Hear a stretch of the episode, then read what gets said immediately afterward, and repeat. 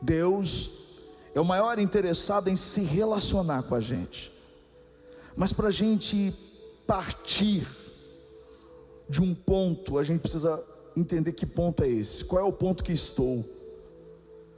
Qual é o nível do seu relacionamento agora? Eu não estou dizendo antes. Eu não estou dizendo que você já viveu, das suas experiências, isso tudo é muito importante, mas eu estou dizendo agora. Hoje, qual é o nível do seu relacionamento com Deus? É superficial? Você mal fala com Ele? Você mal se interessa pela vontade dEle? Ou seu relacionamento com o Senhor é intermediário? Você fala com Ele, você o busca, você até deseja Ele, mas principalmente quando você mais precisa. Você se lembra dele dos momentos, nos momentos mais difíceis da sua vida, então você o busca. Então você vai atrás de um relacionamento. Esse relacionamento não é apenas intermediário, ele é interesseiro. Porque você só se lembra dele no momento que você precisa. Ou você está vivendo de fato um relacionamento profundo com o Senhor. Ele nos chamou para esse relacionamento. A profundidade desse relacionamento embute sinceridade, comprometimento, responsabilidade, transparência. Eu não sei se você entrou aqui hoje com o seu relacionamento superficial ou intermediário, mas se você entendeu o que Deus tem para dizer ao seu coração, você vai sair daqui hoje em busca de um relacionamento profundo e sustentável com o Senhor. Queridos, esses dias eu conversava com Viviane e ela me contava de uma cena da infância dela. Ela era pequena e isso me lembra muito Valentina, comportamento. E Viviane, ela tinha um cachorro na casa dela que ficava num cercado, ela amava esse cachorro.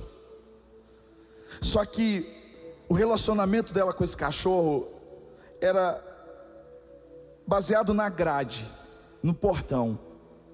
Ela ficava do portão mexendo com o cachorro. E o cachorro pulava, ele rolava, e ela brincava com ele, mas ela de um lado, ele do outro.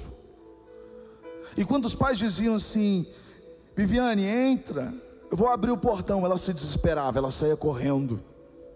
Ou seja, ela amava aquele relacionamento, ela amava aquele cão, mas havia um limite, havia uma barreira havia um portão, porque ela tinha medo de se envolver. Sabe que muitas vezes esse portão é tão real nos nossos relacionamentos. Amamos o irmão da igreja, mas existe um portão. Até aqui a gente vai, não, aqui eu não, eu não, não, não me envolvo muito. Amamos a nossa família, mas olha, tem um portão. Olha, eu amo, mas com essa condição. E sobretudo, Muitas vezes esse portão está entre o nosso relacionamento com Deus. Nós queremos, nós desejamos, mas a verdade é que temos medo de nos envolver, de nos comprometer. E por muitas vezes fugimos. Esse portão vai ser aberto hoje em nome de Jesus. Uma nova fase começa na sua vida hoje de relacionamento com o Senhor. Eu estava hoje meditando no livro de Isaías, capítulo 55 é lindo, é maravilhoso, e eu consegui, por meio do Espírito Santo, enxergar cinco condições para um relacionamento profundo com o Senhor.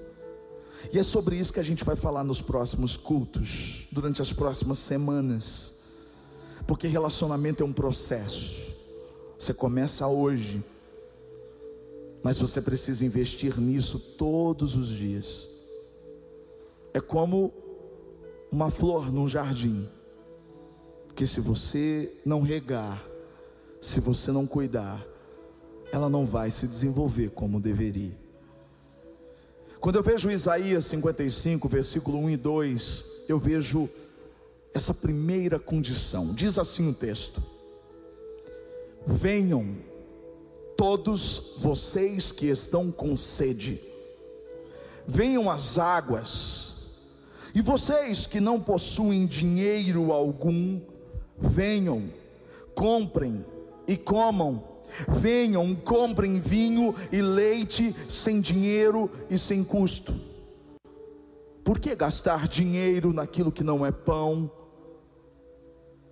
E o seu trabalho árduo naquilo que não satisfaz? A primeira condição para termos um relacionamento profundo, íntimo com o Senhor, está aqui atrás. É um convite que Ele faz. Tudo começa com o Senhor, não começa com a gente. O convite parte dele. É Ele nos chamando. Então Ele diz: venham. É o Senhor te chamando para um novo nível. Esse convite, venham, aparece na Bíblia tantas vezes. Venham adorar, venham para a minha presença. Jesus disse algo tão importante, olha o que Jesus disse. Mateus capítulo 11, versículo 28, ele disse: Venham a mim, todos os que estão cansados e sobrecarregados, e eu darei descanso a vocês. Ele está falando de uma sobrecarga e de um cansaço que vai além do físico, ele está falando da alma, ele está falando do ser, ele está falando para experimentarmos algo nele onde podemos lançar os nossos fardos e viver uma vida leve, viver uma vida livre no Senhor. E tudo começa com um convite. Ele disse: Venham. Quantas pessoas entre nós estão cansadas e sobrecarregadas no espírito e na alma porque querem, porque não têm entendido o convite de Jesus o tempo todo. Ele também disse várias vezes e continua dizendo: Venham e sigam-me. Ele nos chama para sermos discípulos, seguidores. Ele nos chama para andar com Ele, para fazer coisas maiores do que Ele. Ele nos chama para sermos usados por Ele, para sermos cheios do Espírito Santo. Todo dia, quando você acorda de manhã, você tem essa possibilidade de aceitar o convite de segui-lo. Ele disse: Venha e beba da água da vida. Esse texto quase encerra o livro de Apocalipse, porque todos nós precisamos dessa água da vida. Essa água da vida é muito mais do que as bênçãos nessa terra. Essa água da vida representa uma eternidade, representa algo muito maior do que os nossos breves dias nesse planeta. Como nós precisamos disso, queridos, eu não tenho dúvidas de que estamos vivendo os finais dos tempos, a Bíblia mostra isso. A Bíblia aponta para a manifestação do anticristo. A Bíblia aponta para o cumprimento da promessa do Senhor. E o cumprimento maior da promessa dele diz que ele virá buscar a sua igreja, a sua noiva adornada, o cordeiro, ele vem buscar a noiva para as bodas. Em nome de Jesus, nós não estaremos aqui quando o anticristo se manifestar nós seremos levados. Isso não é uma história de ficção, isso não é algo que você ouvia os antigos contarem. Nós estamos cada vez mais perto disso acontecer. Essa pandemia tem mostrado tantas coisas a respeito da promessa de Deus.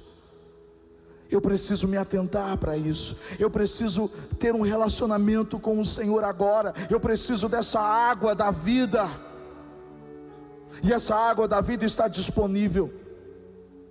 Isaías 55:1, no versículo que nós lemos, diz que essa água está disponível para todos? Não. O texto diz que esta água está disponível para aqueles que têm sede. A água está disponível para aqueles que têm sede. Deus está disponível para aqueles que têm sede, porque quem não tem sede desdenha da água. Quem não tem sede troca a água por qualquer coisa. Agora, quem tem sede deseja água mais do que tudo. É isso que o rei Davi, quando ainda não era rei, ele expressou através do Salmo 63, versículo 1. Ele diz: Ó oh Deus, tu és o meu Deus, eu te busco intensamente, a minha alma tem sede de ti, todo o meu ser anseia por ti numa terra seca, exausta e sem água. Dá para acreditar que Davi estava no deserto de Judá, fugindo de Saul, o rei que o perseguia, vivendo um momento tão difícil da vida dele. E ele tem a capacidade de escrever um salmo, se declarando ao Senhor, dizendo que sobre todas as coisas, a mais importante que ele precisa está em Deus, é a presença dEle os filhos de Corá. O salmista no Salmo 42, versículo 1 e 2, ele diz coisa semelhante, ele disse: Olha, como a corça que anseia por águas correntes, a minha alma anseia por ti, ó Deus, a minha alma tem sede de Deus, do Deus vivo. E ele diz: Quando poderei entrar para apresentar-me a Deus? Sabe qual é o contexto deste salmo? Este salmo foi escrito no cativeiro. Quando o povo não estava na sua própria terra, ou seja, não podia entrar no templo para adorar. O texto está dizendo que ele, que ele expressa essa sede por Deus, e no final ele faz uma pergunta: ele diz, quando eu poderei entrar para me apresentar? Ou seja, a sede dele era de estar junto ao Senhor, de poder vê-lo, no sentido de, de, de estar no templo, de adorá-lo. É essa sede que Deus quer despertar em nós, queridos. Essa sede de estar na casa dEle, de entrar no nosso quarto, fechar a porta e falar com Ele, de ler a palavra dEle para saber qual é a vontade dEle para as nossas vidas, de desejá-lo durante todos os minutos da nossa vida, de pensar nisso o dia todo, de chamar Deus para participar de tudo. Como nós precisamos disso. E essa sede depende muito do que estamos cheios.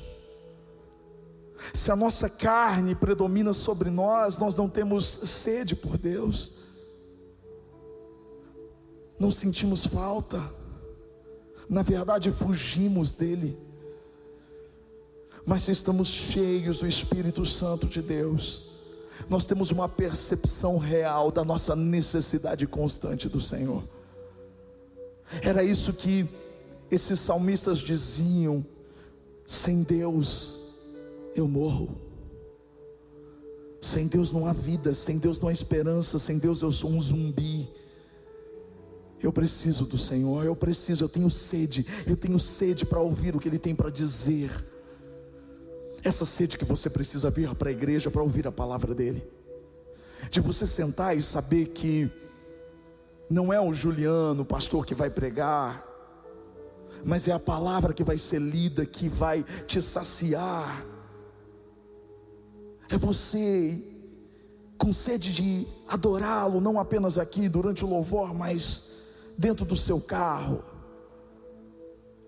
na sua casa, na rua, nas situações difíceis do dia a dia. Como eu preciso disso, como nós necessitamos disso. Quando você entende que só Ele tem a água que pode nos saciar. Jesus disse isso para aquela mulher samaritana. Ele disse: Olha, se você beber dessa água, aí você vai ter sede de novo. Mas olha o que ele disse no versículo 14 de João, capítulo 4. Ele diz assim: Mas quem beber da água que eu lhe der, nunca mais terá sede.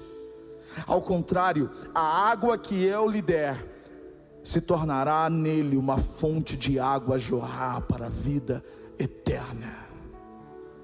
Só que para essa fonte fluir em você, esse manancial que a gente clamou aqui cantando na primeira música do louvor, só vai acontecer se eu tiver sede dele, porque ele sacia aqueles que têm sede. Então eu preciso ser intencional, eu preciso buscar no Espírito Santo, readequar as minhas vontades realinhar as minhas vontades com as vontades do Senhor. Eu preciso. Às vezes você vai para o quarto sem ter vontade. Às vezes você vem para a igreja sem ter vontade. Às vezes você vai ter que fazer coisas sem a tua vontade, porque você não anda pelo que você sente, você anda pelo que você sabe. E o que você sabe é que você não pode viver um dia sem Deus. Eu preciso desse relacionamento. Quando o relacionamento é fraco, todas as outras coisas são fracas. É por isso que essa água é primeiro para quem tem sede. Segundo, é para aqueles que não têm condições. Como assim, pastor? Olha o que diz a Bíblia. Na sequência ele diz assim: Venham vocês que não possuem dinheiro algum, venham, comprem e comam. Você percebe que esse anúncio parece contraditório, mas o Senhor está dizendo: venham comprar sem dinheiro. Vocês que não têm dinheiro, venham. Vocês que não têm condições, são nuances da graça que seria anunciada por Jesus. Isaías, como um profeta messiânico, que falou muito sobre o Messias, sobre Jesus, ele começa no capítulo 53, quando aqui é o capítulo 55, quando ele começa a falar do sofredor, o Messias sofredor, e ele vai trazendo, revelando, ele vai trazendo informações, e daqui a pouco ele está falando, o Senhor está falando através do profeta, sobre uma água que é para saciar aqueles que têm sede, e uma comida para aqueles que não podem comprar. Isso é graça.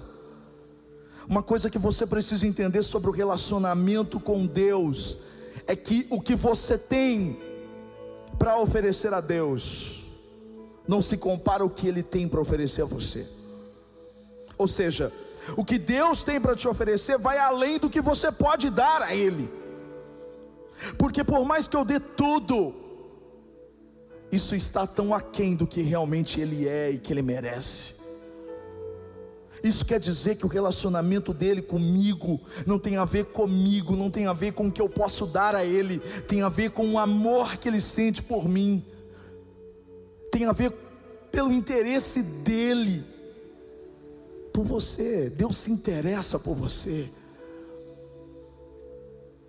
Talvez você diga assim, mas eu não conheço nada, eu eu sou tão fraco nisso, eu sou isso, é isso, é para você que Jesus veio, é para mim.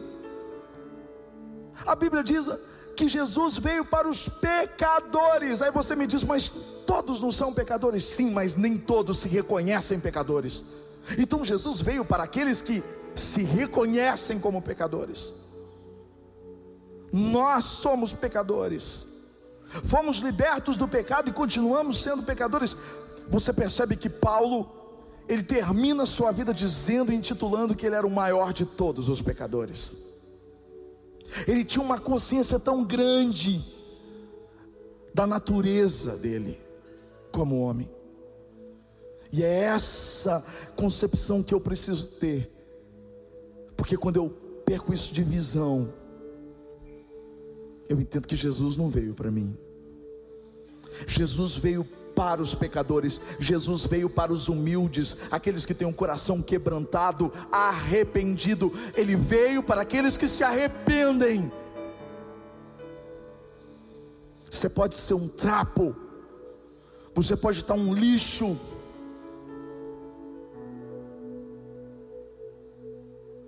mas nas mãos do Senhor, uau, você é um tesouro, você é um tesouro. Porque Jesus veio para você, Ele veio para mim, Ele veio para os disponíveis. Essa parábola é tão forte. Jesus fala ela para os fariseus que se achavam, que achavam que conheciam. Jesus olha para eles e, e traz uma parábola que é tão rica. Jesus diz assim em Lucas 14, versículos 16 a 21. Jesus respondeu: Certo homem estava preparando um grande banquete. Esse homem é a representação de um rei, de Deus, do Senhor. E convidou muitas pessoas. Convidou. Na hora de começar, enviou seu servo para dizer aos que haviam sido convidados: Venham, pois tudo já está pronto. Mas eles começaram um por um a apresentar desculpas. O primeiro disse: Eu acabei de comprar uma propriedade e preciso ir vê-la. Por favor, desculpe-me. O outro disse: Acabei de comprar cinco juntas de boi e estou indo experimentá-las. Por favor, desculpe-me. Ainda o outro disse: Acabo de me casar, por isso não posso ir. O servo voltou e relatou isso ao seu senhor. Então o dono da casa irou-se e ordenou ao servo: vá rapidamente para as ruas e os becos da cidade e traga os pobres, os aleijados, os cegos e os mancos. Meu Deus, que coisa fantástica. Dá para você imaginar um grande banquete preparado por um rei. Esse rei é a representação do Senhor. Um banquete, ele está preparando tudo. Então ele convida muitas pessoas. Ele manda o convite. Aí chega o momento em que tudo está preparado. Hum. Então ele diz: agora é hora. Avise todos os convidados. E eles começam a se esquivar do convite. Lembre-se, Deus é um Deus do venha. Deus é o Deus do convite. O convite parte dele. Ninguém vai a ele se ele não tiver ido antes buscar essa pessoa, tocar essa pessoa. E aí eu entendo uma coisa: não basta ser convidado, quem não prioriza o convite sempre fica de fora.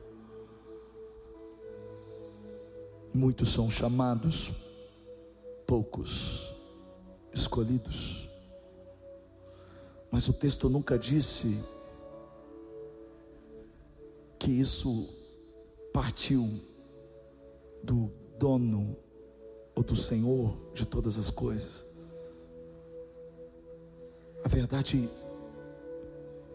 é que esse texto é a representação de pessoas que recusaram o convite. Deram desculpas, e eu entendo que quem vive dando desculpas nunca vai provar do banquete do rei. E quando eu olho para esse texto, eu vejo a graça, porque quem provou? Dá para imaginar que pessoas nobres tinham sido convidadas, e elas não foram, recusaram-se, deram suas desculpas. Cada um tinha sua justificativa, priorizaram outras coisas. A verdade é que o dono do banquete mandou chamar as pessoas que estavam às margens, os marginalizados, os pobres, os cegos, os aleijados e os mancos. Essa parábola, na verdade, é a representação do que Jesus veio. Jesus veio para o seu povo, Jesus veio para os judeus, Jesus veio para Israel, para os descendentes de Abraão, de Isaac e de Jacó. Mas esses não o reconheceram, esses o mataram numa cruz. Havia um plano perfeito em ação, e esse plano era estender o convite para aqueles que não eram judeus, os gentios. Quem são esses gentios? Somos nós.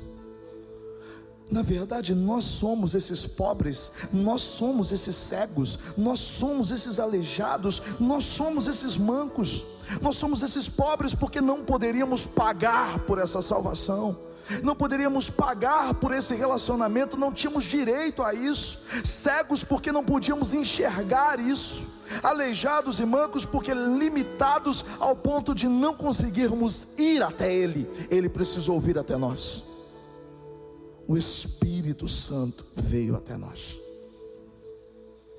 E é Ele que quer preparar nós, como igreja, para um novo momento.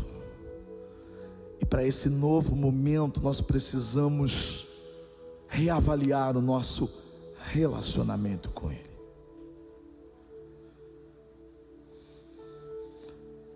Às vezes você começa a avaliar o seu relacionamento marido e mulher, você começa a avaliar o seu relacionamento com seus filhos, você começa a avaliar o seu relacionamento com seu chefe, com seus subordinados. E se Deus fosse avaliar o nosso relacionamento com Ele hoje, ao invés de você avaliar o seu relacionamento com Ele? Quem a gente é nessa história. Uma coisa eu sei, querido. Deus quer começar algo aqui hoje que não vai parar. É algo que vai além, é algo que vai nos sustentar, que vai nos levar a viver e a experimentar, e, e não apenas experimentar, mas a consumar coisas importantíssimas, porque o reino dele precisa ser avançado. A gente tem que parar de perder tempo com aquilo que não é importante. Eu estou assistindo uma série. E essa série é interessante porque eu falei ontem isso para Viviane. A gente estava vendo um episódio em que as pessoas elas eram distraídas, elas tinham que cuidar de outras coisas enquanto o grande plano do inimigo entrava em ação. Eu falei, Viviane, é exatamente isso que está acontecendo. Às vezes a gente está perdendo tempo com aquilo que não importa. Então é tempo da gente voltar para o relacionamento profundo com o Senhor. Se você quer isso, feche os seus olhos. Diga isso para Ele. Diga, Senhor, eu não quero mais ser a mesma pessoa. Se o Senhor aceita do jeito que eu estou, eu estou aqui. Eu estou aqui, Senhor diferente do que um dia eu já fui, ou eu nunca fui assim. Eu preciso, eu preciso da tua presença, nós precisamos da tua presença, Pai. Eu sei que esse mês vai marcar uma reviravolta nas nossas vidas. Eu sei que esse mês vai mudar a nossa ótica, a nossa, a nossa prioridade, os nossos pensamentos, as nossas buscas. Pai, nada é mais importante do que o nosso relacionamento com o Senhor. Vem expandir isso dentro de nós Pai. É por isso que estamos aqui. Estou aqui. Olha para mim. Diga isso. Desesperado por mais. Fica de pé, diga para Ele a tua presença, Senhor.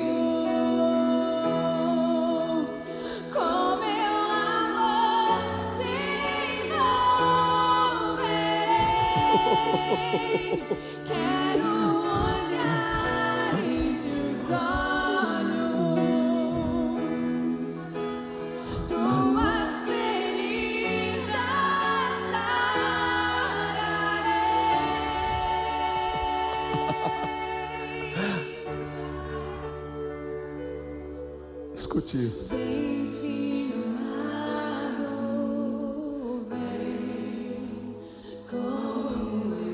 Do jeito que você está, do jeito que você chegou aqui, é assim que Ele te quer. Ele quer você do seu jeito, aqui, agora. Não importa, não importa se você se sente sujo, Ele te limpa. Não, se, não importa se você se sente sem valor, Ele é quem te dá valor. Ele te ama. Não importa se você chegou aqui rejeitado, Ele te aceita. Ele te aceita, Ele te aceita. Obrigado, Senhor, porque hoje nós começamos um relacionamento íntimo com o Senhor. Obrigado, Senhor. Torna isso sustentável. Torna isso além do culto. Que o culto continue no caminho para casa. Que ele continue na nossa casa. Que ele continue amanhã. Que ele continue, Senhor. Oh, Senhor, muito obrigado. Você vai escrever na sua rede social. Você vai encher o peito para escrever: Eu tenho um relacionamento com o Pai.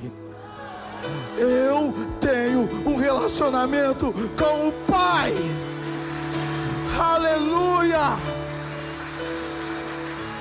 Que o grande amor do Pai, a graça do Filho Jesus e a comunhão com o Espírito da Verdade seja sobre você, sobre a sua casa, hoje e para todo sempre. Amém. Amo vocês. Até domingo, em nome de Jesus.